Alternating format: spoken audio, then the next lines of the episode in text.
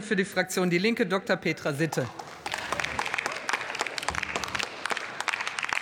Frau, Frau Präsidentin, meine Damen und Herren, der vorliegende Bericht kommt sofort auf den Punkt. Ich zitiere, seit Jahren wird eine gewisse Dateneuphorie geschürt.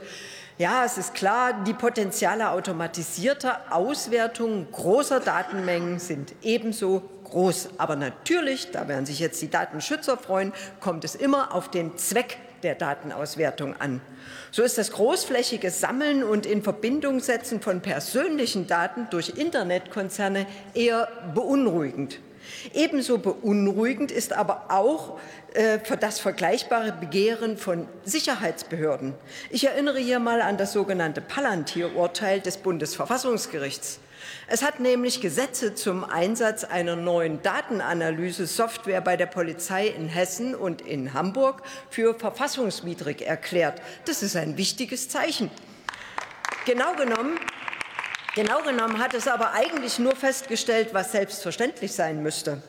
Es muss der Grundsatz der Verhältnismäßigkeit gewahrt bleiben. Der Zweck heiligt eben nicht die Mittel. Für den Zweck unabhängiger Forschung haben Daten, Data Mining Methoden einen enormen Nutzen.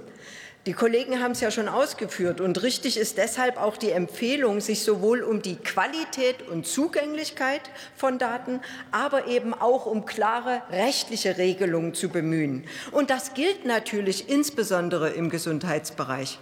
Bei den anstehenden Weichenstellungen auf europäischer und auf nationaler Ebene muss die informationelle Selbstbestimmung von Betroffenen unbedingt gesichert werden. Sonst verspielen wir Sonst verspielen wir Vertrauen im Umgang mit den bereitgestellten Daten. Und für die Forschung ist das eminent wichtig, wie wir auf vielen Veranstaltungen gerade dieser Tage immer wieder gesagt bekommen. Nicht nur in der Medizin, auch in anderen Forschungsgebieten ist aber auch der Aufbau von Dateninfrastrukturen extrem wichtig. Warum? Weil Data Mining eben leistungsfähiger Speicherung und des Zugangs zu öffentlich erhobenen Daten bedarf. Gleiches gilt allerdings auch für Daten privatwirtschaftlich betriebener Systeme, soweit es unser Gemeinwohl erfordert.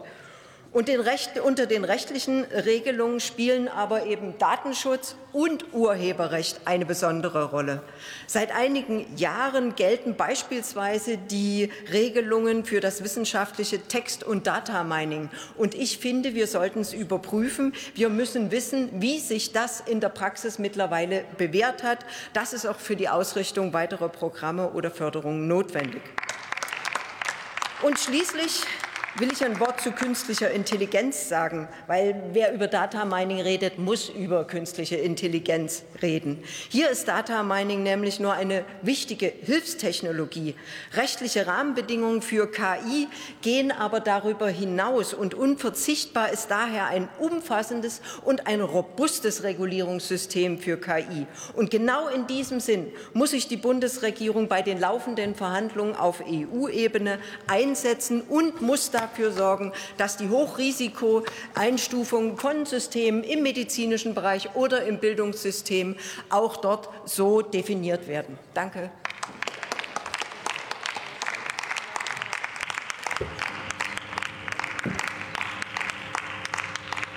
Nächster Redner für die CDU-CSU-Fraktion.